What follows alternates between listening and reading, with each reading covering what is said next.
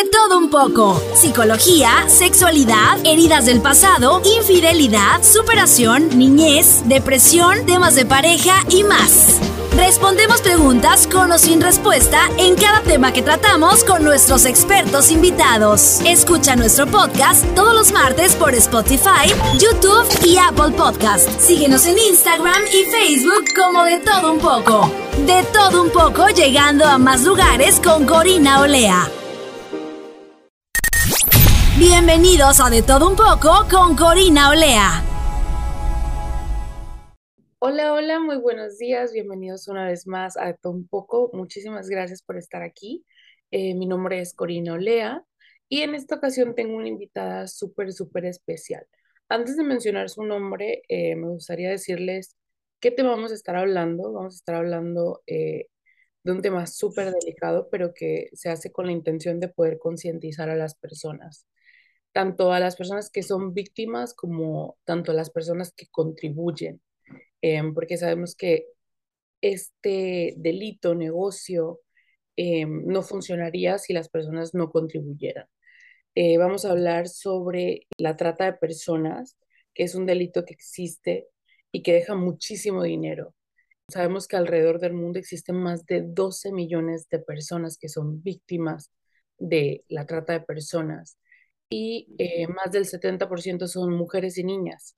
Nos hemos visto en una sociedad envuelta donde las mujeres eh, lamentablemente suelen ser víctimas y, y son una gran parte de, de, de este negocio.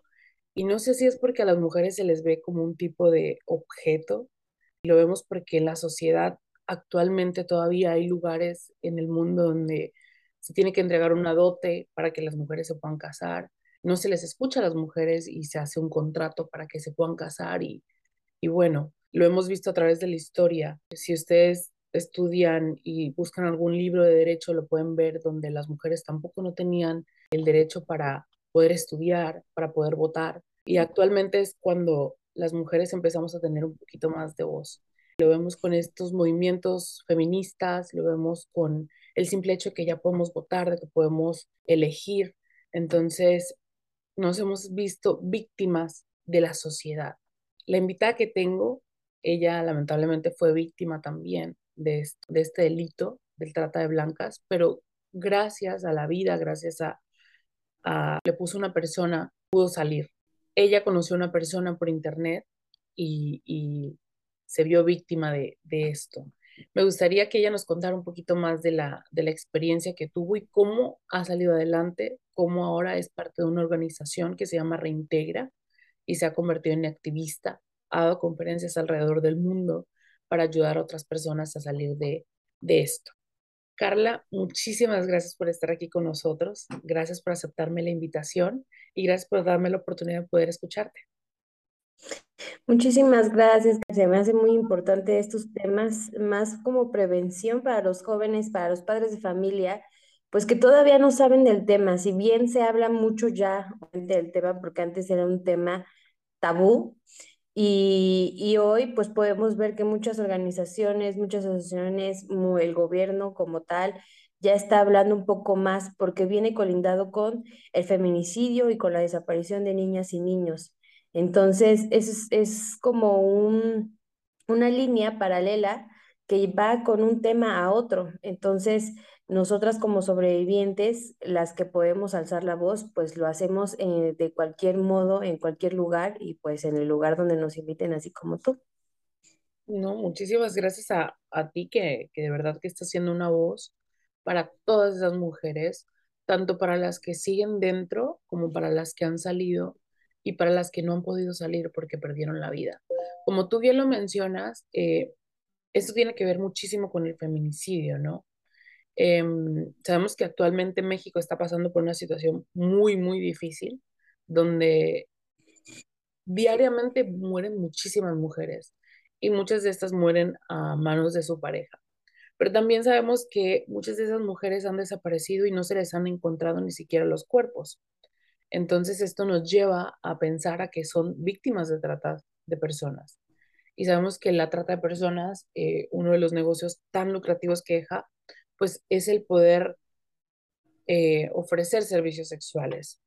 Más que, más que servicios sexuales, eh, hoy tenemos 11, 11 formas que, de trata de personas, que son en algunos, en unas situaciones es la trata laboral, la venta de órganos, eh, la pornografía infantil, este, eh, la renta de vientres, por ejemplo, los matrimonios forzados, solo por mencionar algunas, y, y la más usual que es la trata sexual, explotación sexual. Eh, nosotros respetamos mucho lo que es la prostitución, ya que yo siempre lo digo, el cuerpo es de cada quien y es el santuario de cada quien y ahora sí que si la persona pues quiere trabajar eh, de alguna forma así, es muy respetable. Lo que no respetamos es que violen los derechos de las niñas y de los niños cuando uno es menor de edad y quiera ser usado su cuerpo como mercancía. Eso para nosotros se nos hace algo fatal. ¿Por qué? Porque juega con los derechos, los derechos que tiene de poder estudiar, los derechos de poder jugar, de los derechos de poder crecer, tanto emocional como mentalmente. Y estas personas pues ven más allá de una mercancía eh, la vulnerabilidad de cada uno y de cada una de ellas. Por ejemplo, en mi situación, yo lo único que necesitaba cuando tenía 12 años ya venía de un abuso sexual, ya venía de un ambiente muy, muy fuerte con mi familia, golpes, abusos, etcétera. Pero lo que yo quería siempre y había soñado siempre era tener una familia. Entonces, esta persona que conozco eh, en el centro de la ciudad, pues me capta, me dice, pues, ¿cómo te llamas? ¿Cuántos años tienes? Carla, yo empiezo pues a hablar. Siempre yo fui a una persona muy sociable, siempre, o sea, no, nunca tuve como que ese aspecto de ser retraída a pesar de todo lo que me pasaba en casa. Una de las cosas es que siempre dije que nadie iba a ver mi dolor y así lo he hecho siempre, ¿no? Hasta la fecha. Pero algo muy importante es que vio la necesidad que tenía tanto emocionalmente como psicológicamente. Tenemos como jóvenes, como niños, como padres, una de la vulnerabilidad, que es la puerta de la vulnerabilidad, donde nosotros dejamos ver qué es lo que necesitamos, nuestras primeras necesidades, sea empleo, sea sueños platónicos, eh, trabajos de ganar mucho dinero y, este, trabajar poco, por ejemplo, la necesidad del estudio, la necesidad de viajar, la necesidad de, estudiar y todas esas este, vulnerabilidades, pues estas personas lo ven. Entonces, por eso ahorita son más desaparecidos, donde ahorita estamos en la falta de trabajo, la falta de educación y base a ello, pues a mí yo tenía falta de, amor, ¿no? Esa persona lo ve, yo tenía 12 años, lo vuelvo a repetir, y, y bueno, lo conozco, era mi príncipe azul al principio, pero después de ser príncipe se volvió todo mi verdugo, ¿no? El verbo que tienen ellos para el poder de convencimiento para todas aquellas es es el amor, el que te voy a dar todo, el que te voy a comprar todo lo que tú necesitas, lo que tú más quieres en el mundo. Yo siempre lo vi como una película de princesa, ¿sabes? Como la de la Cenicienta, como la de Blancanieves, como todas esas que leía en los cuentos o las, veía en la televisión. Siempre creía un final feliz. Entonces, cuando él me dice que quería casarse conmigo, me presentó una película de cómo, en dónde íbamos a vivir, qué era lo que yo iba a tener, cosas materiales. ¿Por qué? Porque él me hace esa película porque yo era vulnerable y aparte era de clase baja. No por eh, discriminación ni por nada, pero la mayoría de las que están en esta situación a veces son de clase baja por la falta de oportunidades. Entonces, pues yo vivía en una 4x4 con cinco hermanos, con una mamá que trabajaba todo el tiempo, con una persona que violentaba también de alguna forma mi círculo personal. Y para mí, este, todo lo que me había enseñado esta persona, pues fue algo que me impactó. Siempre pongo como, como, como ejemplo la película de la máscara, porque cuando se le salen los ojos, se le sale la boca, se le sale toda la emoción de ver a una mujer hermosa, yo me sentía así de ver una película de mi vida, de mi propia vida, con tanto lujo, con tantas cosas, con tanto amor, que en ese momento pues estaba sintiendo las mariposas en la panza, pero no sabía dónde iba a caer realmente, ¿no? hasta después que veo la realidad de cómo estas personas se manejaban, las personas que me había presentado, que eran los primos, las personas que había visto que llegaban las chicas, que llegaban diariamente. Y para mí, pues era como un ¿por qué? ¿Cómo? ¿Qué es esto? Él me había comentado que era comerciante y toda la familia se dedicaba al comercio. Entonces, para mí comerciante siempre fue vender, ¿no? Vender cosas, este, hacer cosas, este, de vendimia, juegos, juguetes, ropa, este, comida, ¿no? Pero para esto, pues no fue así, ¿no? E, esta, esta causa eh, fue que, que yo solamente era una niña ingenua de 12 años y que él tenía el poder ahora de mi vida. Ya después, posteriormente, pues caí en el verbo que en, psicológico que él me hacía de qué pasaría si yo eh, pasaba a, de ser una niña a, otra cosa. Y eso ya, ya era más complejo. Y cuando tú, Carla, eh, empiezas a tener este, este encuentro con esta persona, no se lo comentas a nadie, no se lo comentas a tus papás, a tu mamá, a tu círculo de confianza. No, la verdad es que no. Una, yo era una persona sociable, pero muy desconfiada. Lo, siempre me junté con varones porque yo sentía que con eh, las niñas eran muy eh, frágiles y no tenía amigas. Solo tenía dos amigos, dos mejores amigos eh, con los que podía confiar, hacer todo, ser yo misma, ser la que yo podía rapear, cantar, vestirme de negro, este, patinar y cosas así pero a la única persona que le conté era un niño en el cual pues solamente me dijo, no, no lo hagas, ¿no? Pero yo lo único que quería en ese momento era salir de mi entorno familiar, salir de la violencia que tenía en casa, salir del abuso sexual, eh, salir de, quieras o no, de la pobreza que, que, que, que vivía, de carencia, de atención, de amor. Yo solamente quería escapar para tener una vida mejor de alguna forma, ¿no? Eh, en momentos a veces pensamos que, que, lo que tenemos no es suficiente, lo que tenemos en casa no es suficiente. Entonces queremos siempre emprender algún otro camino para poder ser eh, uno mismo, ¿no? Y tener otro destino. Entonces yo me veía, literalmente, lo juro que yo me veía casada de blanco, yo me veía teniendo cinco perros, tres hijos, o sea, mm, cosas así como que, que tienes un sueño, ¿no? Siempre imaginé que yo no iba a hacer lo mismo en mi familia, yo mi propia familia no iba a ser igual como la que yo tenía. Entonces, por eso fue muy rápido mi, mi, mi ida. O sea, duró una semana de convencimiento para que yo me fuera con él.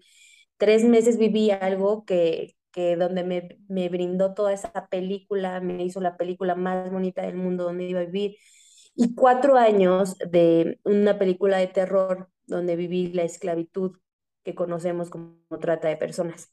Súper fuerte lo que tú mencionas y creo que aquí los padres cumplen una labor súper importante, ¿no? O sea, la importancia de poder darle a tu hijo un entorno seguro, saludable, eh, con amor, porque como bien tú lo dices, ¿no?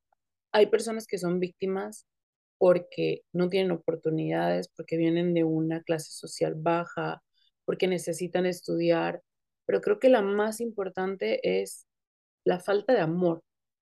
O sea, si tú no tienes amor, no tienes confianza, y si tú te topas con alguien que tiene malas intenciones, al tú no tener amor y no tener confianza, no vas a poder hablarlo con tus padres. Al contrario, vas a querer salir lo más rápido posible si vienes de una familia donde sufres abusos, eh, llámese abuso físico, llámese abuso sexual, llámese abuso psicológico, porque luego existe este, este abuso donde dicen los papás, no, es que yo no le pego, pero sin embargo te la pasas todo el día gritándole, diciéndole, eres un inútil, no sabes hacer nada, eres un flojo, eh, no sacas buenas calificaciones, e, etcétera, ¿no? Y sabemos que los adolescentes son una parte muy susceptible. Son, o sea, podría decirte yo que, como ya bien lo dicen las estadísticas, la, la mayoría de las personas, de estos 12 millones de personas que son víctimas de la trata de personas, el 70% son mujeres y niñas. Entonces, eso quiere decir que, que somos muy vulnerables. Entonces, creo que los papás deben, deben de estar muy alertas en saber cómo están educando a sus hijos. Y cuando hablamos de educación, no es que no te voy a dejar salir o no te voy a dejar hacer esto, porque una niña o un niño necesita salir, jugar, hacer actividades que le permitan desenvolverse, eh, etcétera, ¿no? Entonces, vemos sobre todo, creo que mucho esto pasa en los países latinos donde los papás son demasiados machistas y dicen, no, tú por ser mujer no vas a salir y te vas a quedar todo el día aquí en casa. Entonces, ¿qué pasa? Crece una hija que a la primera que tiene la oportunidad de salir de casa, dice, ok, bueno, esta es mi oportunidad para salir volando, ya no seguir ya no seguir viviendo bajo estas órdenes, ¿no? Entonces, como bien dices tú, estas personas se dedican a lavarte eh, la cabeza y te ponen un, un verbo y te ponen una película que tú dices, wow, esta es mi oportunidad. Claro, de hecho tienes toda la razón. Eh, una de las cosas más importantes es que los padres tenemos la obligación de educar a los hijos, de saber y darles a conocer los problemas que tenemos en el mundo. Una de las cosas que les digo a los maestros, ustedes no tienen la obligación como tal eh, completa de enseñarle a nuestros hijos de los temas, sino los padres desde el principio. Aquí hay algo muy cierto, que el machismo en México es muy visible y, a veces no, no podemos ni siquiera combatir. ¿Por qué? Porque seguimos, esto es como una cadenita de generación en generación y si no paramos y no aprendemos a educar bien a nuestros hijos, que los hombres y las mujeres tenemos las mismas oportunidades y nos podemos meter mucho en lo que es la equidad de género, este, eh, vamos, a, vamos, a, vamos a debatir muchísimas cosas. Lo que yo quiero darte a conocer es que simplemente con el hecho de decir a una mujer no se le pega, a una, a una mujer no se le exhibe, a una mujer no sé esto, esto y mil formas de decirlo eh, para que no violentemos a las mujeres y ellas no aprendan esta ser vulnerables, ser sensibles, ser este dejadas, por ejemplo, de que se les puede hacer y deshacer todo en todo momento. Yo creo que desde la familia se les enseña el respeto, el amor a sí mismo, en ayudar en casa, en cómo hacerlo en equipo, en familia, en que un hermano y una hermana tienen los, las mismas responsabilidades en casa, ¿no? Pero sobre todo también aprender como padres que es el, el respeto también hacia nuestros hijos. ¿Por qué? Porque hablamos de respeto hacia nuestros padres, pero ¿cuándo vamos a poder también formar ese respeto hacia nuestros hijos, darles la atención que les corresponde como padres, darles ese amor que este, como padres se merecen a sus hijos, la preocupación y que ellos vean que realmente les preocupa el cómo estás, el cómo te fue, el cómo, no sé, tus problemas, de quién te está haciendo eso, quién te está haciendo el otro. A veces los hijos y las hijas nos podemos, pues es que, ¿qué te importa, no? ¿Qué te importa en mi vida personal si tú no conoces? O sea, a veces como hijos no entendemos, pero hemos recorrido muchísimas cosas eh, nosotros porque hemos pasado también por la misma edad, a lo mejor no lo mismo, pero también podemos como padres poder dar un consejo de vida, ¿no? Yo creo que si mi, en algún momento me han preguntado si mi madre hubiera sido de otra forma, hubiera caído en la trata de personas, sí. ¿Por qué? Porque si mi madre hubiera tenido esa atención para conmigo como yo lo veía, para con mis amigos que iban sus padres a, los festivales, al Día de Madres, a la firma de boletas, que lo vemos algo mínimo y sin importancia pero cuántas veces eso nos genera igual como ese pequeño trauma de, ah, pues es que, no, mi mamá, ¿recuerdas cuando te bailé el, no sé, el ratón viejo la rata planchadora, yo qué sé? Y, y yo le digo a mi mamá a veces, y yo la respeto, hoy en día la respeto y la quiero mucho, pero a veces yo le decía a mi mamá, es que yo quiero que tú me veas actuar, yo quiero que veas, porque eso te lo hago para ti, esto te... Pero mi mamá era una madre soltera, era cuidaba a, mis, a, mí y a mis cuatro hermanos, digo, a mis cuatro hermanos y a mí, y, este, y era todo el día, trabajaba haciendo aseos en casa, entonces yo no, yo no veía lo, el esfuerzo que mi madre hacía, yo solo veía el maltrato y todo eso, y a veces también como hijos nosotros no vemos lo que hacen nuestros padres y vemos otra cara de la moneda, porque el estrés, el enojo, o sea, yo te digo, mi mamá eh, hacía, eh, cuando regresaba de la casa, a la casa, pues veía una casa sucia, ¿no? Entonces, imagínate ir a hacer aseo a, sus trabajos y luego llegar estresada y ver, pero mi mamá venía de una educación que le inculcaban que, los golpes eran amor, ¿no? En que te agarraban a chanclazos, a cinturonazos, a esto, y te educas porque te educas, pero para nosotros era agresión. Era, eh, yo, muchas veces yo no lo entendía. Yo no sabía cómo le pegaban a mi mamá, yo no sabía mi mamá que eh, mi mamá había oído de, de su ciudad, yo no sabía que había ahí abusos también. Entonces, cuando ya creces, ya sabes todo eso, pero cuando era niña, lo único que era era una esponja absorbiendo todo ese rencor, todo ese yo supuesto odio que me tenía, porque yo sentía que era la oveja negra de la familia. Y eso era lo que me hizo salir de casa para buscar una vida mejor. Entonces, lo primero que me dicen es, wow, te voy a dar la vida que tú quieres, ¿la aceptas o no? Entonces era de aceptar o seguir viviendo la violencia que vivía en mi casa, pero no sabía como tal que la violencia iba a existir más adelante, ¿no? Del, del, del sueño que me estaban brindando. Entonces, yo, yo como madre hoy en día, que también soy mamá soltera, este, hoy creo que si no brindamos eh, esa atención, esa preocupación por lo que nos pasa, por lo que les pasa a los hijos, por los que les pasa a, a, a, a ellas, yo digo, yo soy una mamá que, que, que se enoja, o sea, que se enoja porque me gusta la disciplina, me gusta que estén bien, me gusta que se vistan bien, trabajo para que ellas estén bien y yo a veces les digo, acompáñame a trabajar y para que veas lo que yo estoy haciendo, porque tampoco las voy a abandonar 24 por 24 y yo, ay, sí, feliz, hola, yo soy Carla Jacinto, soy activista, ¿sabes? Yo quiero hacer la diferencia tanto con la trata de personas como también ser madre. Estoy aprendiendo a ser madre y, y no digo que voy a ser la mejor madre, sino creo que todo lo que viví va a servir para aquellas familias, para aquellos jóvenes que realmente no saben del tema. Carla, ¿y en qué momento a ti te explota la burbuja? ¿Y cómo lo vive Carla, la niña? Cuando me empiezan a explicar, eh, cuando, cuando caigo en la trata, Uh -huh. este tipo, um, recuerdo mucho que los primos de ellos traían diferentes chicas cada semana. Entonces yo pregunto en alguna ocasión, eh, eh, ¿por qué los chicos traen diferentes chicas? Y él me dice es que todo el mundo son comerciantes, pero yo veía que las chicas llegaban con así todas extravagantes, llegaban con sus cabellos rojos, negros, rubios, güeras, altas, morenas, bajas, y le decía, sí, pero ¿a qué se dedican tus primos?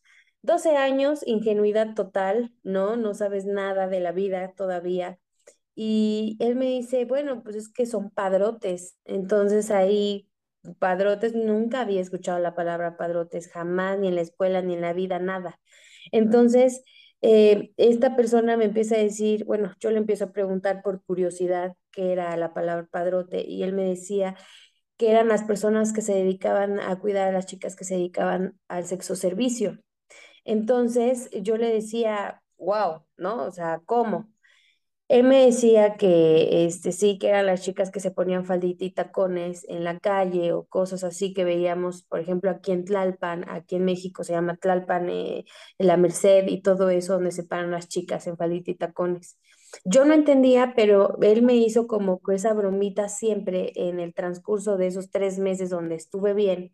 Eh, ¿qué pasaría si yo trabajara en ese lugar? Pero me decía como muy broma, muy en broma oye, tú nos vamos a casar, tú no te preocupes, vamos a tener una familia, bla, bla, bla, bla.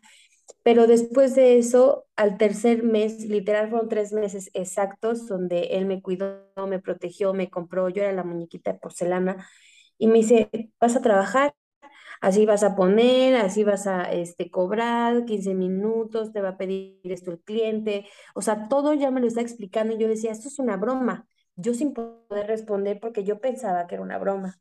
Al poco rato me lleva con una chica y, ¿cómo se llama? Y me llevan a Puebla.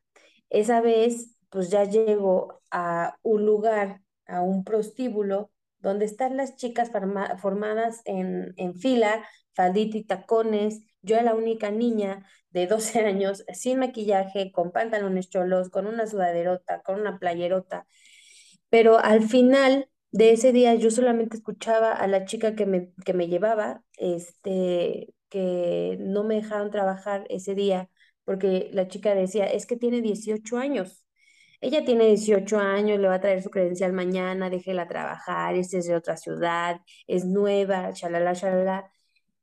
Y no me dejaron trabajar porque no tenía 18 años. Entonces, al final, eh, nos fuimos, me falsifican una credencial con unas fotos infantiles que me mandaron a sacar y yo le dije, ¿sabes qué? No, no quiero trabajar en eso, yo, yo quiero ayudarte, yo te amo, así al final del día yo le dije, yo te amo, yo quiero hacer una familia contigo, pero había conocido a una chica que me cayó muy bien y que le decía la morena y que me llevó a Guadalajara supuestamente comerciantes porque toda la familia se dedicaba al comercio, pero al final llegamos a Guadalajara una noche pensando a un tianguis de noche, yo ingenua total todavía de cómo le iba a decir yo a los clientes, eh, pásele, pásele, barabara, barabara, yo bien feliz, toda ahí, eh, viendo cómo le iba a hacer para pues, los, jalar a los clientes. Y no, al siguiente día, eh, uno de los primos, yo, este, este tipo, Gerardo, eh, me mandó a cambiarme y decirme que me fuera con la morena para que me explicara todo lo que tenía que hacer. Me sientan en una cama, me cierran la puerta, me manda, este, me mandan a la morena, me empieza a explicar toda otra vez todo lo que tenía que hacer con los clientes, el cobro, todo. Y próximamente eh, el primo, él y la morena, pues me llevan a una casa de citas abandonada, literal ahí. La morena era la que me iba a cuidar a mí, eh, pues para que ella realmente viera todos los movimientos que yo hacía, cómo trabajaba, todo lo que me había enseñado. Él, de hecho, te enseñan a cómo tienes que tratar a un cliente, el léxico que tienes que tener, el tacto que tienes que tener con cada cliente, ¿sabes? Entonces, todo eso para mí fue, muy difícil porque pues ya veía, ya venía yo de un abuso. Entonces, ahí me cayó la bomba de, de que yo ya no era una niña, yo ya era un objeto, donde yo ya no podía correr a ningún lado porque tenía fotos de mi familia, tenía la dirección de mi casa, tenía mis papeles, acta de nacimiento, CURP, todo. Y, y la amenaza que, que, él me dio fue que si yo intentaba escapar iba a matar primero a mi mamá, luego a mis hermanos. Entonces psicológicamente veía a una mamá plomeada en el piso, eh, veía a unos hermanos muertos, entonces preferí mejor quedarme ahí porque me sentía culpable de lo que le llegara a pasar a, a mi familia explotó. Este, para nosotras fue muy, bueno, para mí fue muy difícil porque de un cliente pues pasas a 30 clientes en un solo día, diario, diario, diario, diario, no descansas, te da gripa, te da tu día de, de, regla, tampoco puedes descansar, incluso te enseñan a, a tener esos días difíciles eh, trabajando, por ejemplo, este, me pegaban diario, diario recibía golpes así de todo recibía golpes, me pegaban con cables, con palos, con cadenas, y llegaron a quemar con una plancha, tuve un aborto de gemelos, tuve un embarazo a los 15 años precisamente, donde me quitaron a mi hija al mes que nace. Entonces, me quedé un poco más de tiempo porque al final del día yo sentía lo que sentía una mamá de personas desaparecidas, ¿no? El, el hecho de no saber dónde está, con quién está, si comía, no comía, si la vestían bien, si ya la habían violado, ya la habían matado. Entonces preferí quedarme para pensar que todo iba a estar bien, ¿sabes? Al final pues llega esta persona que se llama José Víctor Caballo Becerra, era mi ángel de la guarda, era un cliente de Puebla, pero más que un cliente fue un amigo. Para nosotras es muy difícil abrirnos con un cliente, o sea, literalmente no puedes hablar con ningún cliente porque estas personas lo que sucede es que te mandan a los otros tratantes para poder ocuparse contigo y decir si, si está funcionando o no. ¿sabes? O sea, pueden mandar al primo, al hermano a tener eh, relaciones contigo solamente para saber cómo está tu mercancía, ¿sabes? Si está funcionando, no está funcionando, cómo lo hace, cómo no lo hace. Eh, otra de las cosas es que esta persona este, pues habló conmigo, literal, tú no tienes este, 18 años, tú no tienes 22 años, porque aparte me falsificaron otra identificación, pero ya oficial. Tuve que ir a las oficinas de, de las identificaciones oficiales. Entonces, me dice, muéstrame tu credencial. Tú no tienes esta edad. Y yo ahí como de, da, pasó un día, pasaron dos, pasó una semana y el señor seguía y yo dándole negativas y dale hasta que por fin pudimos hablar. Me dice, te voy a pagar tanto para que puedas platicar conmigo.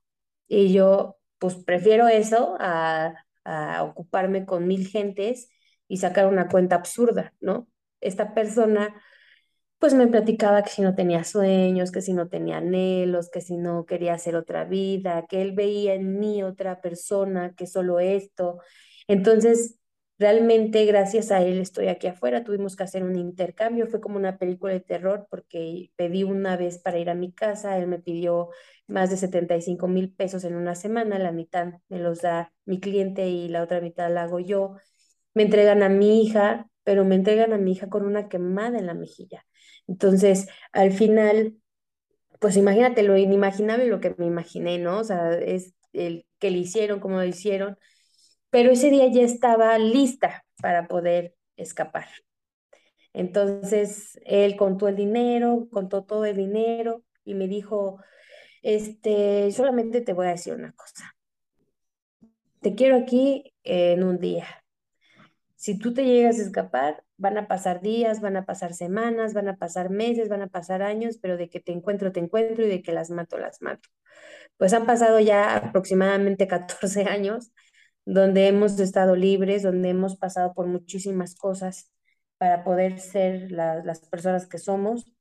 Estuvimos en Fundación Camino a Casa, hice una denuncia y me mandaron a una fundación que se llama Fundación Camino a Casa, donde albergan a niñas que han sido víctimas de trata de personas donde ahí tuve mis dos primeros años y medios donde pues pasé una depresión, pasé una este, agresión porque era muy, muy agresiva, no podía ser mamá, no sabía cómo ser mamá. De repente este, me dicen, te quiero ayudar y yo así como de renuente, sí, pero ¿qué vas a pedir a cambio? Nada, solamente quiero ayudarte para que tú crezcas. Me enseñaron a, a tener paciencia, empecé a tener una terapia muy bonita que yo me hice cortando plantas para poder pensar a qué era lo que quería, empecé a estudiar, empecé a terminar la primaria, la secundaria en, eh, en Fundación Camino a Casa y luego conozco a Fundación Reintegra, que Fundación Reintegra fue, es una fundación donde es como de medio camino, que pasa de Fundación Camino a Casa Fundación Reintegra, que ya somos las grandes, las grandes que queremos estudiar una carrera, que quieren estudiar este, la universidad, que quieren terminar su preparatoria. Y pues esto era lo más padre porque al final del día no me dejaban sola, me explico. Hoy también trabajo para Comisión Unidos contra la Trata, pero son las organizaciones a las que hoy más apoyo porque son a las organizaciones que más me han apoyado. Y ahorita mi casa como tal es Fundación Reintegra, porque con ellos ahorita estamos apoyando a muchas chicas. Bueno, ahorita ya no son tantas, somos tres, este, cuatro, perdón. Este, hay tres niñas de Costa Rica que también se están apoyando, dos aquí en México, entonces somos cinco. Y este, pero muchas han salido con, como ser abogadas, este, administración de empresas, una enfermera, este, una ahorita está trabajando en la Suprema Corte que, que se llama Madaín y mi que es este, también abogada. Y, y, y, algo que sí te quiero decir es que Fundación Reintegra es una fundación donde da oportunidades nuevas donde no te deja, obviamente tienes que estudiar, la única, la única regla es tienes que estudiar lo que tú quieras, así sea una maestría, así sea un posgrado, pero tienes que estudiar. Queremos que tú te sientas preparada para que cuando ya salgas a la sociedad, cuando tú ya te sientas lista de integrarte a esa sociedad, tengas la posibilidad y esas herramientas para poder salir al mundo. Entonces, pues básicamente es ahorita todo esto desde mi primer año, mi primer año de, de ser víctima hasta ahorita que Estoy terminando varios proyectos como activista. He estado, he dado pláticas en muchas partes del mundo, he dado pláticas en países que yo ni siquiera me imaginaba. He dado pláticas en escuelas primarias, secundarias, universidades, se me hace muy importante. Hemos dado pláticas al gobierno. Soy parte de una ley que se llama Ley Megan que me hicieron allá en Washington. ¿Y qué te puedo decir? Muchísimas cosas más, pero hoy a lo que me dedico es seguir apoyando y buscar apoyo para aquellos que realmente este, lo necesitan. En México tenemos dos refugios, una de niñas y una de niños, donde también se está apoyando este, por el tema de trata. Em, y bueno, pues es más, más que todo, el, todo el labor, todo el trabajo que he hecho y a lo que me dedico ya después de haber sido víctima de trata de personas. Hoy me considero una mujer totalmente diferente. Tengo mi carácter como madre, como hermana, como hija, pero pues al final del día, pues ¿quién no tiene un carácter, no? tengo una vida lo más normal posible, le doy una vida lo más normal posible a, mi, a mis hijas, y, pero tienen otro tipo ya, otro tipo de educación. Hoy creo que la importancia de no ser vulnerable es algo muy importante. Carla, tú, yo te veo a ti, te veo una mujer eh, que tiene una luz, un brillo en sus ojos, eh, y cuando empezamos a hablar, antes de empezar a grabar, yo te comenté que había comentado que iba a hacer este episodio y lo primero que me preguntaban era, ¿cómo lo hace? O sea, Carla, ¿cómo hace para seguir viviendo? Entonces me gustaría que nos pudieras responder esa pregunta. Una de las razones, eh, una de las razones del por qué decidí guardar todo ese rencor fue porque le iba a hacer daño a mi hija.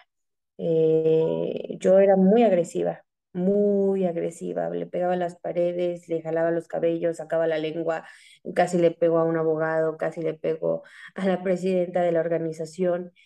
Y, y una de las cosas que entendí es que si yo no salía adelante, yo no podía sacar a una niña adelante. Es igual, hace poco tiempo, apenas tengo un, un, un año y fracción. Eh, de ser, convivir, convivir ya con mis hijas, porque tenía miedo de ser mamá, de, que les pasara algo, de que mira, de que todo el problema que hemos estado pasando como juicio y todo eso sea un, algo feo para ellas. Pero sin embargo, este, ella me dio el poder de poder cambiar. ¿Por qué? Porque verla a los ojos de, un, de una niña llorando, viéndome a mí, repitiendo casi el mismo patrón, no lo quería hacer. Yo quería ser diferente y quería ser una persona que siempre viera a sonreír, que fuera auténtica y que no fuera solamente una imagen, este, dos, este, dos caras de la moneda. Yo quería ser auténtica, entonces siempre he sido, la, la Carla que ves ahorita es la Carla que siempre ha sido después de todo, todo lo que ha pasado. Una de las cosas que te voy a decir es que Siempre he pensado que una persona vive con su pasado y siempre lo va a cargar, pero hay que aprender a cargar ese pasado. Hay que tenerlo aquí en la espalda, porque si volteas vas a ver el pasado. Te acuerdas de un olor, vas a irte al pasado. Te acuerdas de una comida, vas a irte al pasado, sea malo o bueno. Pero hay que aprender a cómo vivir con ese pasado constantemente. Yo lo repito todo el tiempo voy a repetir qué me pasó, cómo fueron las cosas, pero sin embargo hoy veo a mis dos hijas que están creciendo, una niña que, que, sonríe, que se pelea, que se jalan los cabellos, que se grita, bla, bla, bla, bla, y pero al final de cuentas tengo la oportunidad de ver a mis hijas crecer. Hay muchas que ya no los ven, que desaparecieron, que tuvieron el tema de feminicidio, que las encontraban en, un, en una barranca que tenían dos, tres hijos y que hoy están creciendo en un lugar donde dices, híjole, ¿cómo te explico? Hay muchas chicas que hoy en día se fueron, se casaron, tuvieron hijos, pero realmente no han tenido la oportunidad de poder sonreír de nuevo. Entonces, ese para mí, eh, eh, para mí, el ver crecer a mis hijas, el ver que puedo vivir en un entorno totalmente diferente, para mí es felicidad. Entonces, hoy todo lo que tengo me ha costado y eso es lo que más me ha enseñado en la vida, que todo en la vida cuesta y que si tú no escalas esas escaleras para llegar a la cima, no vas a poder ser feliz. Y siempre vas a depender de tu pasado y siempre te vas a depender de las personas y siempre vas a depender de una revictimización que ni siquiera tienes que, que tener. Tú misma te revictimizas porque así lo quieres. Las sobrevivientes que logramos escapar tenemos el, derecho de poder tener una vida plena, totalmente diferente. Y si una persona que es víctima de trata de personas hoy en día, te aseguro que si me escucha le puedo decir que podemos cambiar una historia, que podemos cambiar tu historia y que si en algún momento necesitas hoy ayuda, con muchísimo gusto la voy a brindar, sin titubeos, sin falta de nada.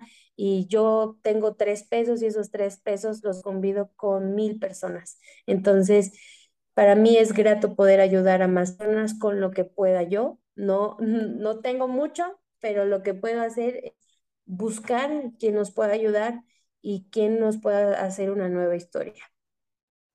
Claro, eso es muy importante lo que tú dices. ¿Verdad que sería súper importante que las personas entendieran? Creo que un factor súper, súper importante y primordial es, son los clientes, ¿sabes? O sea, cuando hablamos de este tipo de trata eh, de personas, porque sabemos, como tú bien mencionaste, son 11 diferentes tipos. Entonces, pero para todos estos tipos se necesitan clientes. Entonces, si tú no eres cliente, esto va a dejar de funcionar. Em, sabemos que el gobierno también lo sabe, eh, pero ¿cómo se pelea contra el gobierno? O sea, por ejemplo, mencionaste tú que te hicieron una, una identificación oficial. O sea, ¿cómo se presta una, una identidad eh, del gobierno a hacer una credencial oficial a una niña que ni siquiera es mayor de edad? Entonces ahí vemos que el gobierno lo sabe. Sí, lamentablemente y lastimosamente, em, el gobierno está coludido con muchos temas. Si bien en el pasado había, esta persona tenía contactos con narcotraficantes, con personas que venden drogas, con secuestradores, con policía federal, con policía estatal, policía municipal, con personas militares que le vendían armas. Entonces, pues imagínate lo que no se mueve eh, de alguna forma, y se va a escuchar horrible, pero todos estos delitos, tanto venta de armas, drogas, todo esto, lo ven como un negocio normal. ¿Por qué? Porque genera y genera millones y millones y millones de pesos. Vemos mercancía que se mueve como las drogas, vemos mercancía que se mueve como armas, como la piratería, como todo lo que sea. Y sí, cash money, siempre, millones. Pero cuando algo es muy redituable como el ser humano, eh, que se puede usar y se puede usar hasta que se desgaste literalmente como un objeto, porque una, una sola persona genera millones anualmente, ¿no? Dependiendo de qué zona, de dónde estés, cuánto cobre, cuánto esto, cuánto el otro. Pero para los tratantes es, es, es es también muy redituable. ¿Por qué? Porque así hacen casas, porque así hacen esto, porque así pueden a la policía, porque así pueden darle... Todo, todo se mueve con gobierno. Hay un lugar aquí en, eh, aquí en México que se llama Tenancingo, Tlaxcala, Zacatelco. Digo, es lugares muy bellos, pero si los llegas a conocer, es la cuna de la trata de personas, de los tratantes. Si tú llegaras ahí en algún momento, lo que vas a ver, vas a ver, son casas enormes, o sea, grandes casas de seguridad enormes, con hasta, ¿cómo se llaman? Esas, esos animalitos que los ponen como el tipo de Pocahontas, algo así, no está... Bueno, el hecho es que eh, tienen casas enormes. El punto es que si tú le preguntas hoy a un niño, a una niña, ¿qué es lo que quiere ser de grande? Tú te va a decir, quiero ser tratante y la niña que tú le preguntes, ¿qué quieres ser de grande? Yo quiero estar con tal tratante, con tal apellido. Hoy estamos fomentando un, una prevención muy grande y estamos tratando de abarcar todo el país, estamos tratando de abarcar otros países, pero no podemos ser, no podemos hacer todo nosotros. También tiene que ver mucho con el gobierno para poder apoyarnos pero el, gobierno es como, le sale por aquí y le sale por acá a veces. Y somos nosotras las organizaciones civiles que estamos haciendo mucho más de lo que está haciendo el gobierno. y literalmente me dan miedo a los policías. Hoy tengo un trauma por los policías, pero estoy intentando saber y creer que hay policías buenos.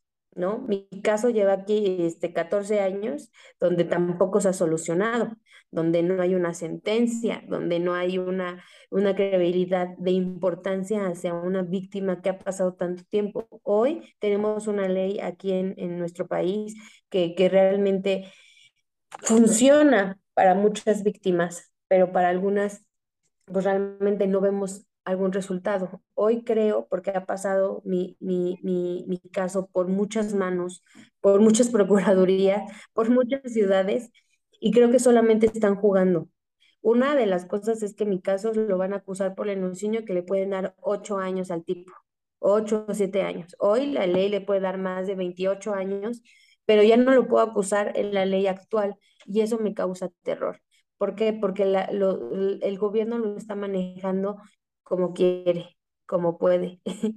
y la verdad es que todavía tratar a las víctimas de diferente manera, a veces han tratado a las víctimas de diferente manera como tú no tienes idea. Yo creo que podemos tener un gobierno totalmente, actualmente tenemos hoy un gobierno que sí se ve más apoyo de este, estos, estos, este gobierno que ha estado en estos años y anteriormente teníamos un gobierno del perdón por la palabra, asco. Y creo que las cosas están funcionando muy bien, estamos previniendo muy bien, pero queremos un gobierno que no sea corrupto.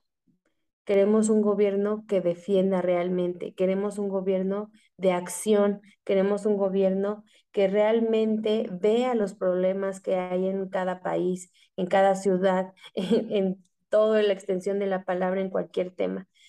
Nosotros vemos muchas cosas de apoyo en algunos casos, pero en otras vemos puras falacias. Claro, lo que tú mencionas, eh, yo creo que se lograrían muchas cosas si no tuviéramos un gobierno corrupto, pero creo que lamentablemente México y los países latinos aún no están preparados para no tener un gobierno corrupto, porque mucho dinero deja la corrupción, demasiado dinero. Entonces, eh, no, no les conviene. Em, y yo creo que cuando hacen caso, como en el caso, eh, algunos casos que, que hemos visto que han tenido muchísimo movimiento, han sido por la presión social, por las redes sociales, pero no porque verdaderamente ellos hayan tenido la intención de querer ayudar, ¿me entiendes? Entonces, lo que tú dices, se ha logrado más con las organizaciones civiles, porque ustedes son quienes trabajan, ustedes son o sea, ustedes conocen qué es lo que están pasando estas víctimas y llámese en cualquier tipo, o sea, no solamente en, el, eh, en la trata de personas, si lo vemos en organizaciones para mujeres maltratadas, eh, etcétera, ¿no? Son las organizaciones civiles las que trabajan por los derechos de las víctimas, no es el gobierno. Em, Carla, me gustaría hacerte una pregunta y esta pregunta es súper importante Em, dices tú que hay una persona que te ayuda, ¿no? O sea, la morena. Lo hemos visto porque lo vemos en series, lo vemos en novelas, eh, y siempre es una duda que siempre me, me, ha llegado a mí, y creo que como a mí, a muchas personas. ¿En qué momento la persona que, que se empieza a hacer cargo de otras chicas pierde la humanidad? O sea, porque creo que también eso es como perder la humanidad, ¿no? O sea, ¿cómo no te duele ver a una niña que no entiende lo que está pasando, que no sabe a lo que va, o que ya lo sabe, pero que dice, wow, o sea, tú también eres mujer, tú también pasaste por esto, o sea, ¿qué es? ¿Puede más el miedo? ¿Perdió la humanidad? Eh, ¿Por qué no ayuda? O sea, ¿por qué es, es tan fácil o es difícil y no lo demuestra el ver cómo está sufriendo una persona nueva que está llegando y que fue traída con mentiras. Yo conozco muy poco el testimonio de la morena. Fíjate que me enteré que llegó a los 16 años, aproximadamente 16, 18, y fue víctima, pero se volvió a ser victimaria de la situación. Una, en ese ámbito tienes que sobrevivir. O sea, tú estás para ahí para sobrevivir igual en el en el infierno. ¿Por qué? Porque ella, su tarea era cuidarme, ¿no? Como tal. Ella enseñarme como tal. Ella tenía que ver lo que hacía, lo que no hacía, dar cuentas, porque si no a ella le iba mal, ¿no? Entonces ella tenía que sobrevivir y en algún momento para ella eh, sobrevivir fue enseñarme, fue meterme, e incluso no nada más a mí, podemos hablar de muchas chicas. ¿Por qué? Porque eso ya se vuelve como una vida normal. Yo, en muchas situaciones, yo veía que esa vida iba a ser normal para mí en mucho tiempo. O sea, yo ya no me costaba incluso sonreír, ya no me costaba incluso hablar con las personas. Yo ya llegaba a algo cotidiano que hacía levantarme, vestirme, maquillarme, llegar al hotel, volverme a maquillar, este, verme bonita para las personas, pero ya era algo que ya era para mí normal. Empezamos a normalizar en nosotras algo que está pasando y que vemos malo, pero en ese momento ya estamos tan acostumbradas de vivir la violencia que vivimos y nos volvemos victimarias del asunto, de víctima a victimaria. Entonces ella antes fue víctima, después para sobrevivir empezó a ser victimaria y era mejor que le hicieran daño a una persona a que le hicieran daño a ella misma. Y te voy a contar, yo para también para sobrevivir también hice algo así. Más sin embargo, la chica se escapó. Yo tuve que enseñarle cómo se pone un condón, cuánto tenía que cobrar, lo mismo que me habían enseñado a mí, pero después de años. Entonces, para mí fue difícil repetir ese patrón, por decirlo así. ¿Por qué? Porque yo me veía en la imagen de la otra niña donde pues decía, híjole, le va a ir como en feria, ¿no? Pero si yo no lo hago, a la que le van a pegar, a la que van a mandar al hospital, a la que la van a lastimar, a la que pueden plomear a mi familia, a la que pueden quitarle a su hija y ya no volverla a ver, va a ser a mí. Entonces, ¿qué pasa? Que era mejor hacerlo sin importar los sentimientos de la otra persona, sin importar quién era, cómo se llamaba, cuántos años tenía. Tú le tenías que enseñar para sobrevivir. Claro, si lo vemos desde ese punto, eh, o eres tú o soy yo. Exacto. Y lo vemos en las películas, ¿eh? Pero cuando veo películas así como de mucha acción, mucho, mucho terrorismo, mucha sangre, mucha corrupción, mucho todo, vemos que sí, sí es realidad muchas de las cosas que pasan en, en el mundo. Claro, hay una serie eh, que se llama La Promesa no sé si has tenido la oportunidad de verla. Em, sale Ashlyn Derbez y prácticamente eh, ella junto con otras chicas se la llevan a Málaga, me parece. Em, y ella viene de una familia humilde. Perdón, ella viene de una familia humilde, pero la hacen casarse con un señor que tiene muchísimo dinero en México. Em, pero ella no quería estar con esta persona, conoce a una persona por internet y eh, lo que hace es que se enamora de esta persona, esta persona le dice, no, vente para acá, yo te voy a dar una vida, o sea, le promete todo. Ella ya tenía una buena vida, aparentemente porque lo tenía el dinero, pero no estaba con la persona que ella quería porque era una persona mayor. Entonces, eh, ella dice, no, yo quiero estar con una persona joven, o sea, si me va a dar una persona joven una mejor vida, pues me voy con esta persona, ¿no? Entonces, cuando llega a esta parte de Málaga, la meten a la prostitución. Y ella al principio se rehúsa, dice no, no, no, no, la golpean, eh, la persona, o sea, su victimario es, eh, le habla con amor mientras la tiene trabajando y ella es como que, a ver, pero o sea, si tú me estás diciendo que me amas, ¿por qué me estás, me estás haciendo trabajar en algo que no quiero? Y él lo que le decía era como, solamente trabaja un tiempo y después de un tiempo yo te voy a sacar y vamos a tener la vida que tú y yo eh, siempre hemos soñado, ¿no?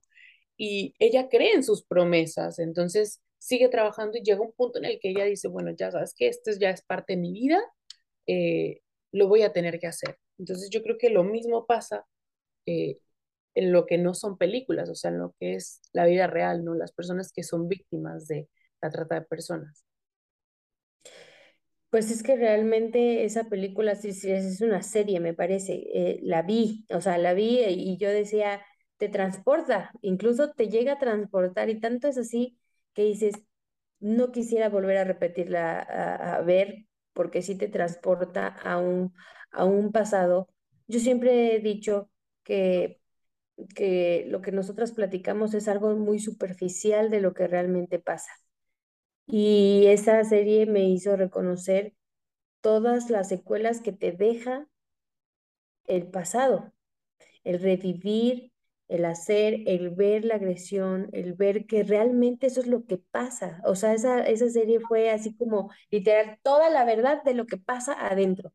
Entonces, literalmente dije, es que sí, es que ya no es morbo, es que tenemos de alguna forma que ver cómo hacer reaccionar a la gente y que vea que sí existe. Entonces, yo cuando veo la serie, digo, ¿qué pantalones tiene esta mujer? Porque literalmente fue una actuación impresionante. Y, y el hecho es que sí, sí, así es. Y es tan fuerte que si nosotros nos enamoramos y no vemos, nosotras queremos una oportunidad y no, y, no lo vemos y lo vemos tan, tan así de que nos impacta ver una cosa, un perfil hoy. El número uno en, desapariciones son juegos en línea, perfiles falsos, eh, eh, la pedofilia, hoy TikTok, hoy Instagram, hoy Snapchat, hoy todo todo tiene que ver que somos un catálogo como seres humanos. Hoy somos un catálogo para las redes sociales. Hoy vemos que cualquier, cualquier persona puede enamorar en cualquier persona a un niño o una niña de 6, 7, 8, 9 años y tiene esa posibilidad de poder manipular para sacarlo de, de su hogar. Hoy veo que miles de, de niños y niñas juegan juegos en línea y que también queremos conocer a mil personas de todo el mundo y por quererlas hacemos un chat y nos juntamos y queremos conocer y los alzan. Hoy somos el primer lugar en desaparición. Estamos en primero en segundo lugar de, desaparición de niñas y niños jóvenes desde los 7 o 6 años hasta los 12, 15 años. Y es terrible escucharlo. Y es terrible que una serie realmente te diga la verdad y, no sabes actuar, ser partícipe de una actuación que da hechos reales, yo creo que es muy complejo. Claro, eh, yo, em, a mí siempre me han gustado las actividades eh, sociales y me han gustado las actividades sociales con sentido. Em, en Tijuana, yo viví muchos años en Tijuana, eh, hubo un tiempo que el gobierno estuvo promocionando Tijuana Bonita. Mm, sí, sí, sí. Entonces, yo no nací en Tijuana, yo nací en Acapulco, pero me considero tijuanense. Entonces, yo como tijuanense, esto para mí fue como un insulto. Eh, nunca he sido víctima de algo parecido, pero es como tu gobierno promocionas Tijuana Bonita cuando sabes que hay cientos de mujeres que no están porque quieren estar ahí. Entonces, ¿cómo puedes ver tú a mujeres como mercancía y decir, vengan a Tijuana, conozcan el catálogo que tenemos aquí de mujeres y puedes estar con una y puedes estar con otra? O sea, ¿en qué mundo vivimos que esto se vuelve tan normal? ¿En qué mundo vivimos donde la sociedad, donde el que consume se puede sentir bien de llegar a adquirir un servicio con una persona que sabe que no está ahí bajo su propia voluntad y que probablemente, probablemente esta persona tiene una familia, eh, llega con su esposa, llega con las hijas, cuando has estado a lo mejor con una menor de edad que no quería ni siquiera estar contigo, que le dabas asco y estuviste ahí y pagaste por un servicio y estás contribuyendo a que esto siga creciendo. Entonces creo que si tú escucha, eh, eres una persona que dice, bueno, están ahí por su propia voluntad o ve a una mujer como un objeto. No, no es un objeto, es una persona. No quiere estar ahí. La mayoría de las personas, de las mujeres que están ahí, no quieren estar ahí. Están ahí bajo engaño, bajo presión, bajo coacción, etcétera, ¿no? Entonces, no contribuyas. Ponte en el zapato de esa persona y si tienes una esposa, si tienes una hija, ponte a pensar cómo se sentiría tu hija si cayera y fuera víctima de una persona que se dedicó a enamorarla por internet y la llevara a trabajar en este lugar, ¿sabes? Sí, de hecho, en algún momento en el, estaba, en, en el momento que estaba en, en esa situación, llegué a pensar cuántas personas, hombres y mujeres, pasaron por mi cuerpo y, y tenían familia, tenían una hija, tenían un hijo, tenían una esposa, y qué, cómo era la imagen de la cual era después de haber abusado de una niña, cuál era la reacción de ese beso a su esposa, de ese beso a sus hijas, de quedársele viendo cómo juegan sus hijos, cómo estudian sus hijos, cómo van en la escuela y sentarte en un sillón y decir, soy el hombre más fregón del mundo o soy la mujer más fregona del mundo, ¿me explicó? Después de haber hecho lo que hacen, pero te voy a decir una cosa, la sociedad está tan acostumbrada a estos temas, tan ser tan visibles e invisibles, del saber y no saber nada. Y es mejor a veces no saber, no meterse en, en temas que ni siquiera a uno le importan, porque así lo vemos, a veces como un problema muy lejano que a mí nunca me va a pasar, que siempre van a decir, a mí jamás me va a pasar porque yo soy la mujer más guau del mundo y educo a mis hijas para guau, guau, guau, dijo el perro, ¿no? Pero no lo vemos cercano. Entonces, como no lo vemos cercano, lo único que pensamos es, es que a mis hijas no le van a pasar. A yo trabajando en el tema, he tenido situaciones con mis hijas que dices, híjole, no, o sea, te juro, me da miedo sacarlas a tantito allá afuera porque siento que ya se las robaron, ¿me explico? Pero esas personas que pueden hacer lo que quieran con su vida y que pueden y tienen el valor de poder abusar de niños y niñas y llegar con su familia como si no hubiera pasado, es porque así hemos educado a la sociedad, porque a la sociedad le educamos con todos los delitos del mundo para que no se metan en esos delitos. Somos pocos, como lo vuelvo a repetir, los que tenemos conciencia de lo que hay y no solamente por el testimonio que uno puede dar, sino porque realmente le importan los niños, eh, los derechos de los niños y las niñas, los derechos de la mujer, los derechos de todo el mundo. ¿Y qué es lo que hacemos? Nosotros somos como un árbol, somos un árbol que realmente, ¿qué es lo que queremos sembrar? ¿Sabes? Queremos sembrar eh, eh, los derechos, queremos sembrar este, la empatía, la felicidad, las nuevas oportunidades, pero hay otros, hay otro árbol que está totalmente seco y que las raíces dicen desintegración familiar, dicen violencia, dicen pobreza, dice bullying, adicciones, inseguridad, desempleo, bajo nivel educativo, situación de migración, corrupción. ¿Y qué es lo que, qué es lo que cosechamos? Ah, bueno, el derecho de piso, el crimen organizado, el secuestro, el narcotráfico, la extorsión, la prostitución, el narco, los feminicidios y te puedo decir más cosas. Entonces, ¿qué es lo que vamos a hacer?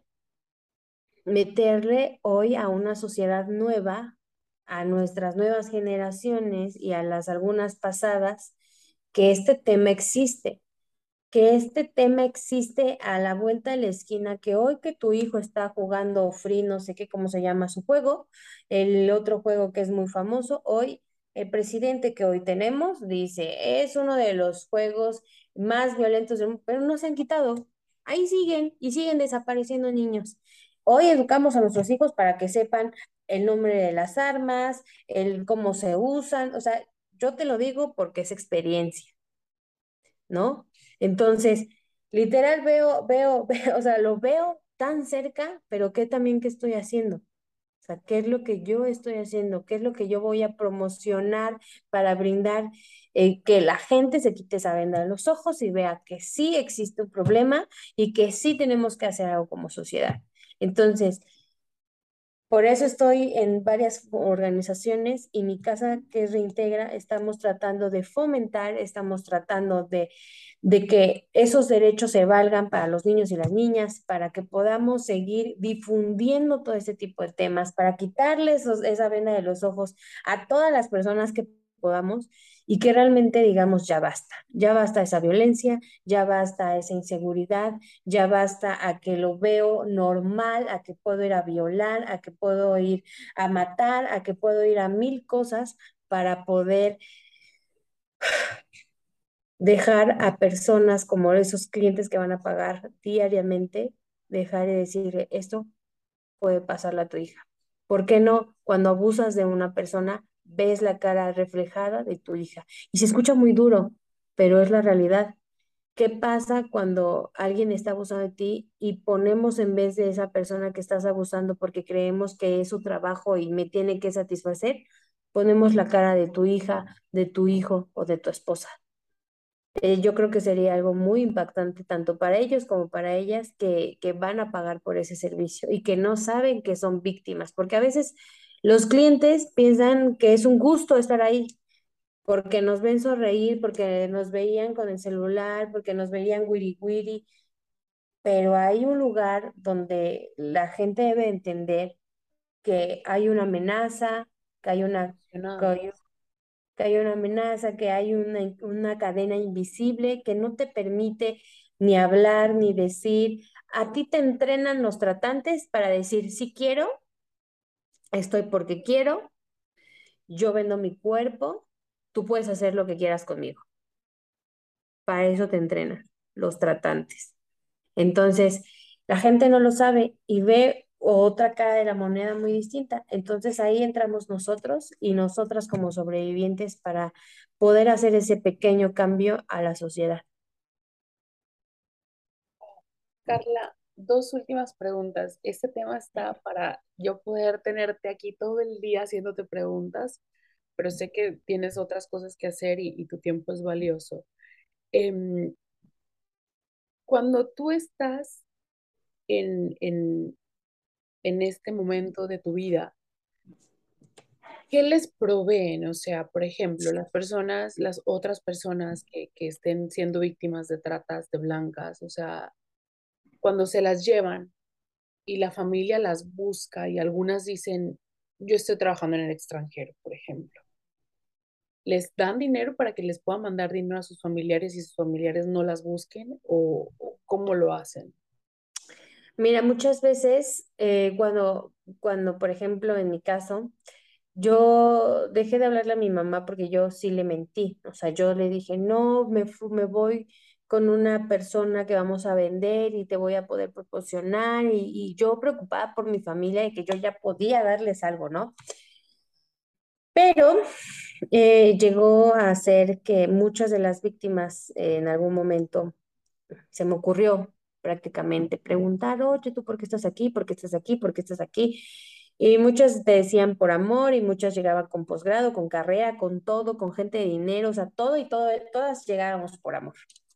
Sin embargo, muy pocas llegaban o porque las vendieron o porque les ofrecieron esa mentira de que van a un buen trabajo, van de decanes, van a hacer una película, quiero ser modelo, quiero ser otro. Y sí, algunas veces para acamarlo, para apaciguar, para que no se enteren, ellos mismos mandan cierta cantidad de dinero a sus hogares para que vean que sí está pasando eso y no se ponga la ficha de desaparición. Tienen cierto contacto con sus familias para que ellos estén más apaciguados, todo está normal y no haya una denuncia. Muchas veces se hace así, muy pocas se hace con fichas desaparecidas, muy pocas personas logran también tener una ficha y es más, eh, ellos, ellos te dicen, ellos te dicen, ¿quieres ayudar a tu familia? Esta es una forma de ayudar a tu familia.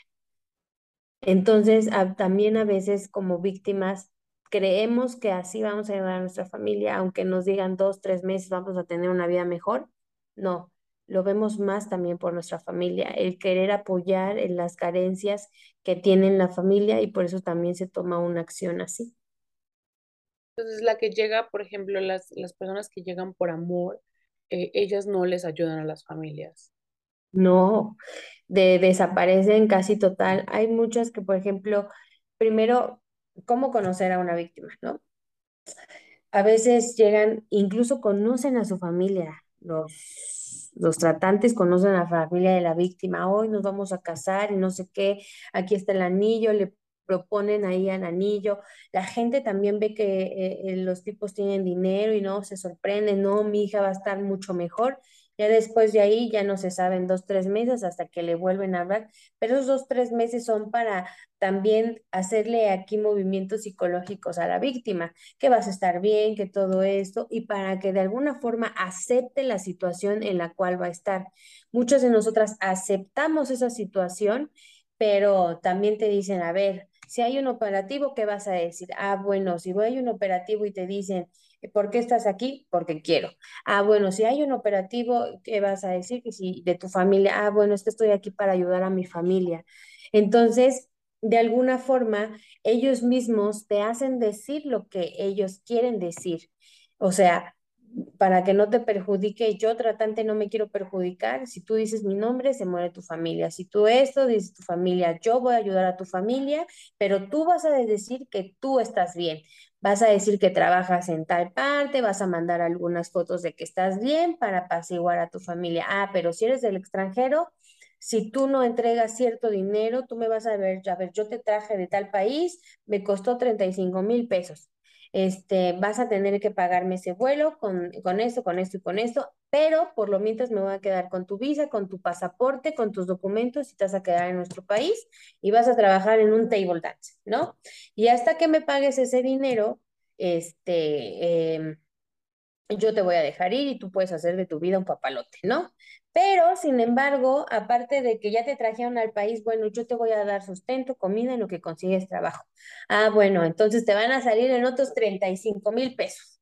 Entonces, ellos lo, lo que hacen, aparte, bueno, te voy a decir una cosa, hay dos distintas partes de la trata de personas, las que trabajan, eh, las que las tienen en la calle, las que tienen un hotel o las que tienen escort o las que tienen en table dance. Ajá, entonces son como clases clase baja, clase media, clase alta. Entonces, por decirlo así, las clases eh, altas son las que vienen del extranjero, las casas de citas, los table dance, estos que generan mucho más que las víctimas que trabajan en la calle, que las que trabajan en, en un hotel. Entonces, a ellas son las que se les quita este, el pasaporte, la visa y todo eso porque las engañan para un trabajo de decán, lo que decíamos, esos trabajos donde te ofrecen un buen de dinero y así te vienen al país y así caes, ¿no?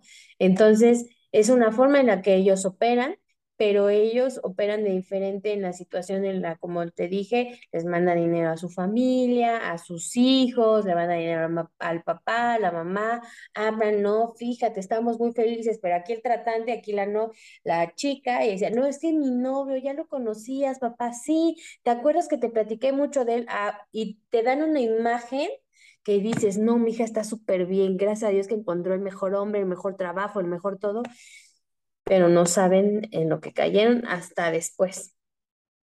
Eh, ojalá que esto ya no siguiera. Creo que volvemos al mismo punto y lo he repetido muchas veces. Los clientes prácticamente son la parte más importante.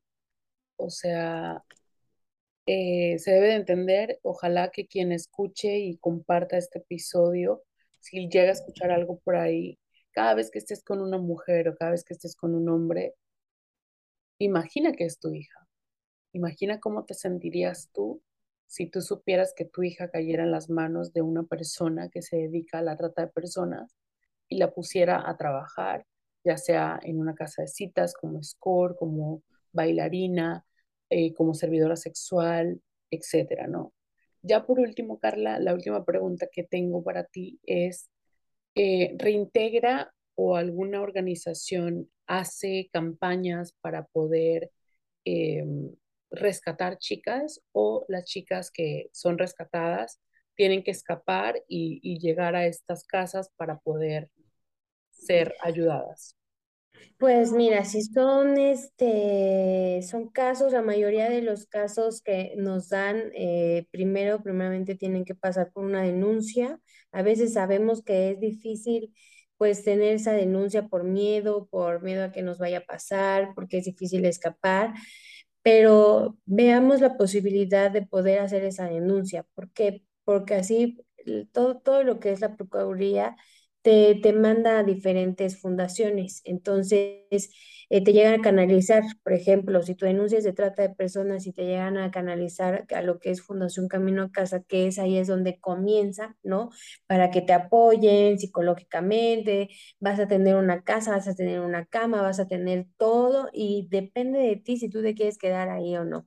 ¿No? Esa es como que la ayuda, la, ayuda que se proporciona. Vas a tener comida, vas a tener pues otro, otro mundo diferente donde te puedan apoyar, donde puedas salir adelante. Si tienes hijos, también te van a poder ayudar con tus hijos. Ya posteriormente, terminando de Fundación Camino a Casa, ahorita pues reintegra como tal, que te digo que son las mayores, son las que salen eh, de todo ya, todo ese daño psicológico, emocional para poder ayudarlas a crecer, a crecer un poquito más. Ahorita viene de hecho una campaña que puedes, pueden ver en, nuestra página que es www.reintegra.org.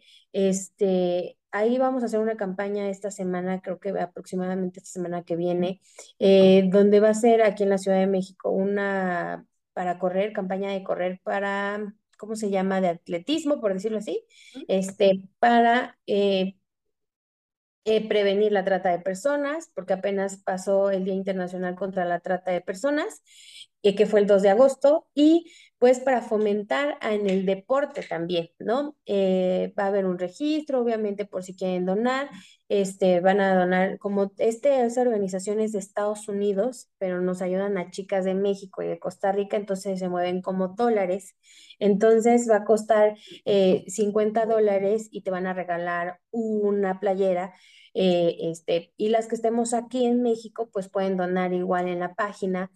Y entonces ahorita estamos fomentando el apoyo a las víctimas que quieren, bueno, a las sobrevivientes que quieren seguir estudiando, que quieren seguir, este, pues alzando la voz, que quieren seguir luchando, pues día a día para poder crecer, para poder fomentar y para poder hacer algo a la sociedad, porque muchas de ellas pues ayudan, ayudan a más sobrevivientes. De hecho, una de mis mejores amigas que se llama Noemí me ayuda con mi caso, ya siendo abogada, ¿no? Entonces, impresionante, ¿no? Que también esa parte de que quieran ayudar a, rehacer y, y, tener otra, darle otra oportunidad a otra de las chicas, pues es impresionante.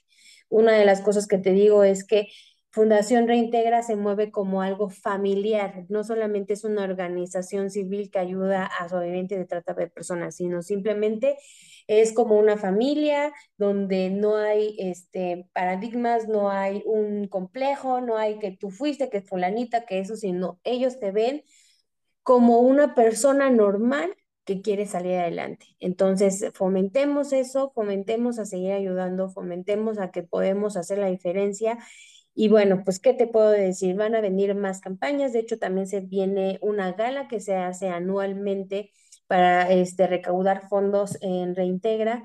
Y queremos seguir apoyando, queremos seguir ayudando y queremos seguir fomentando este tema este, a todas partes donde nos lleven. Sí. Qué bueno, me gusta, me gusta escucharte con esa energía. Carla, de verdad que muchísimas gracias por haberme permitido escucharte por darnos esta entrevista. Yo espero que llegue a las personas indicadas y, si hay alguna persona que, que conozca a alguien que está siendo víctima de, esto, eh, impúlsala, impúlsala para que pueda denunciar. Hay una vida después de, de esto, porque yo creo que muchas veces lo que puede pasar es que te dañan tanto psicológicamente que te dicen que ya no vas a poder hacer absolutamente nada que todo el tiempo vas a tener que seguir haciendo esto.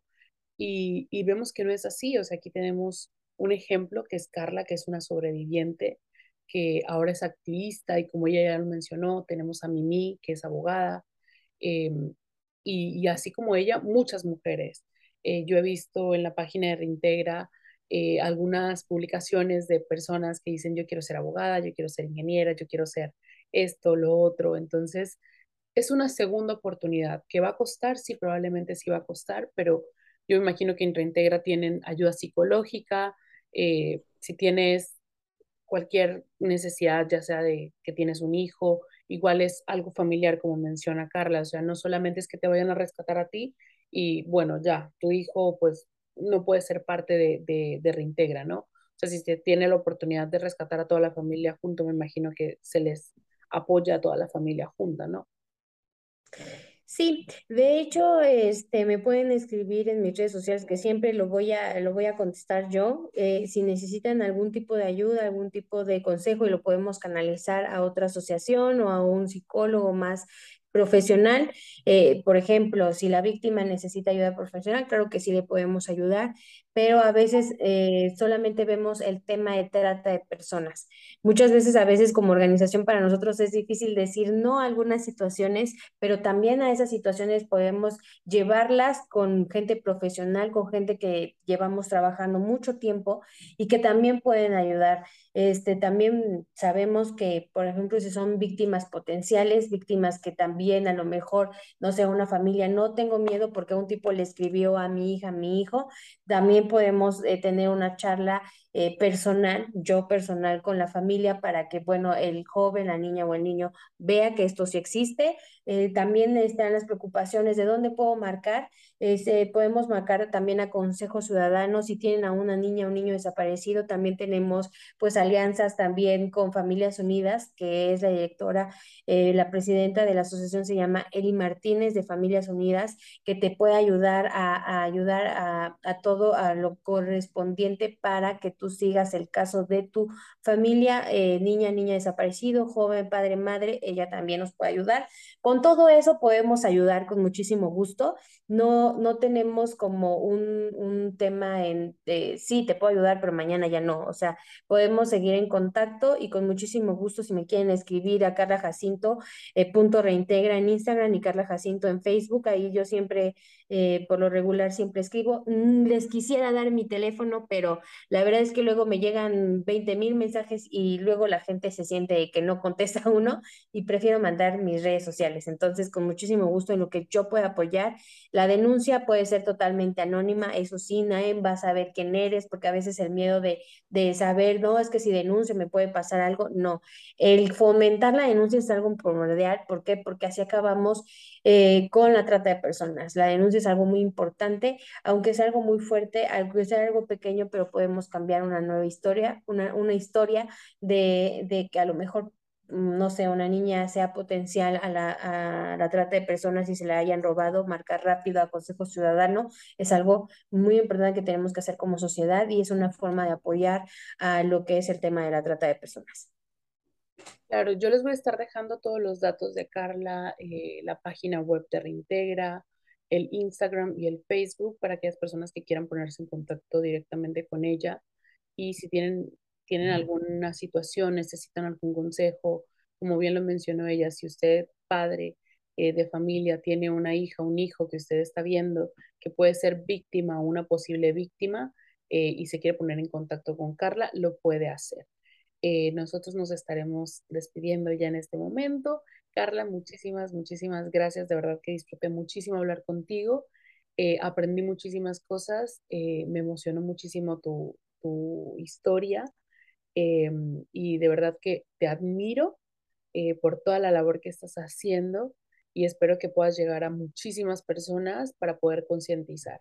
Y em, una última cosa, si tú, persona que nos estás escuchando, eh, has sido eh, cliente y te gusta fomentar esto, por favor piénsalo dos veces. O sea, piensa en qué pasaría si el día de mañana desapareciera tu hija o tu hijo y se viera en esta situación.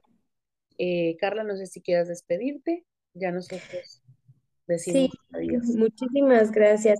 No, muchísimas gracias por, por, por el espacio y la verdad es que fue muy grato para mí conocerte es bueno también conocer a personas que eh, eh, por internet que ven tus historias y que realmente pueden hacer un cambio en tu vida y que creo que a veces esperamos conocer a las mejores personas, pero las mejores personas llegan inexplicablemente y de verdad inesperadamente también. Y creo que una de las cosas es que si alguien me escucha que es víctima o que está cayendo en esta red, piénselo también dos veces, piensa que tú puedes ser libre, piensa que también este delito existe y que te puede pasar a ti y cuando eres víctima, piensa que puedes escribir una nueva historia allá afuera, que no vas a quedarte ahí para siempre, que hay nuevas oportunidades para ti y que hay personas que te están esperando para poder apoyarte siempre.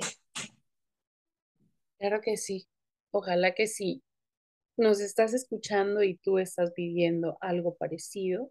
Escucha las palabras de Carla. O sea, siempre hay una segunda oportunidad.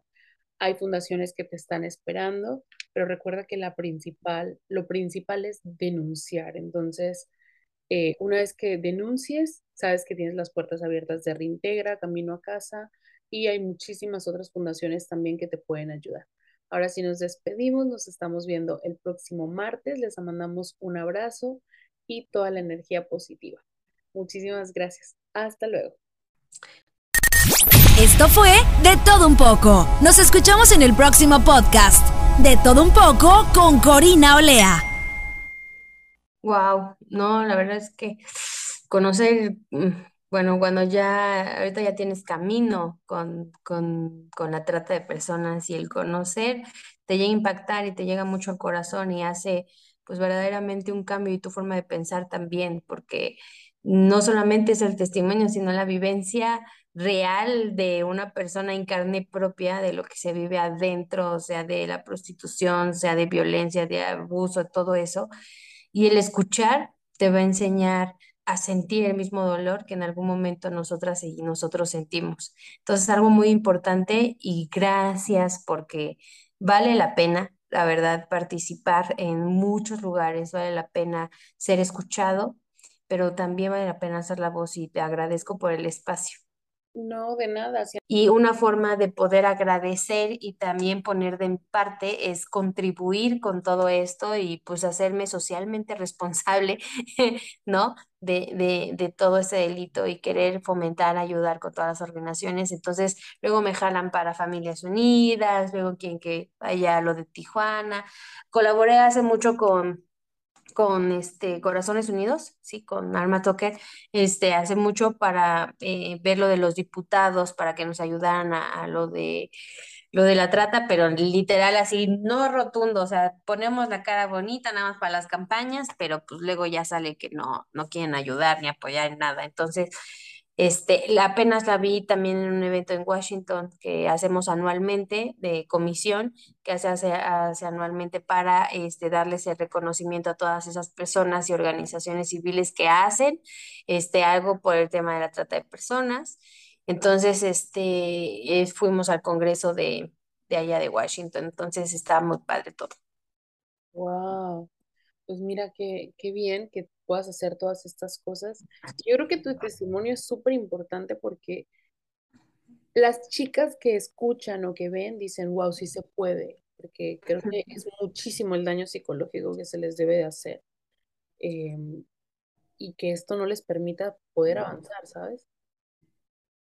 Sí, fíjate que muy pocas de muchas llegamos a lograr a tener como esa iniciativa de estar bien, porque puedes pasar por 20 mil terapias, por 20 mil apoyos, pero también queda en ti reconocer que te, tienes un problema, porque muchas, por ejemplo, se llenan de orgullo y dicen, es que yo ya no tengo nada, yo ya salí, yo ya me voy, ¿no?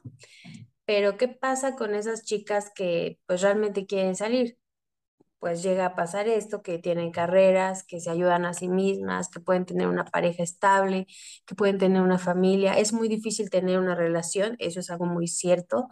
Tener una relación es muy compleja porque piensas que te van a hacer daño, porque piensas que te van a engañar, porque piensan que te van a utilizar. Entonces, muchas de nosotras pues somos diferentes y no llegan a veces a tener una muy buena relación, te vuelven a pegar, te vuelven a discriminar, a veces las chicas no este, tienen una buena relación con su familia, entonces cuando saben o se enteran de esto, pues tienen una relación peor con su familia o cuando viven en una comunidad muy pequeña, como un pueblito o algo así, pues la propia comunidad eh, te juzga sin saber, aparte de todo. Sí, entonces es complejo, pero una de las eh, cosas que te puedo decir es que si tienes iniciativa de querer salir adelante, si tienes iniciativa tú misma de poder ser otra persona, crecer, tener un crecimiento, pues lo vas a tener hasta donde tú quieras, ¿no? Y vas a llegar a crecer lo que tú quieras crecer, porque nadie te va a obligar a querer estudiar, nadie te va a querer obligar a tener una terapia. O sea, yo te lo digo todo por experiencia, o sea, tardé para poder terminar, tuve que repetir la primera secundaria, acabo hace dos años terminar la preparatoria, entonces son cosas que uno tiene que tomar por iniciativa propia. ¿Cuándo es el momento? Tú solamente vas a saber cuándo es el momento de poder cambiar el rumbo de tu vida. Nadie te va a obligar. Igual también en, en la cuestión espiritual, nadie te puede obligar a creer en un Dios, ¿no? Por ejemplo, ¿no? Tú puedes creer en Dios y Dios siempre va a estar ahí, eh, sea la religión que sea, sea como sea, te va a escuchar, te hay que tener a veces fe, enseñarte a tener fe en que tú vas a poder salir adelante, en que Dios te va a escuchar, o sea, todos esos temas que son chiquitos, pero eh, con, conforme pasa el tiempo, son muy grandes. Yo, por ejemplo, como me tardé más que mis compañeras, yo veía a mis compañeras que ya estaban terminando la universidad, entonces yo me veía más chiquita más chiquita y decía, no, pues cómo es que yo si hubiera tomado la decisión de haber, ya ahorita yo tuviera la universidad, ¿no? Y es así.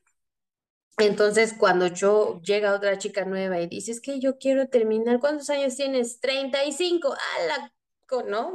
sí, pero es su tiempo. Y si su tiempo es querer estudiar en ese tiempo, pues en ese tiempo lo vamos a poder apoyar con eso, ¿no? Entonces, este, ver también, buscar a personas que nos puedan ayudar a pagar las colegiaturas, a pagar, no sé, buscar escuelas, eso también es algo muy importante, buscar escuelas que nos puedan dar una beca, tener la oportunidad de que sí, que tengan una vida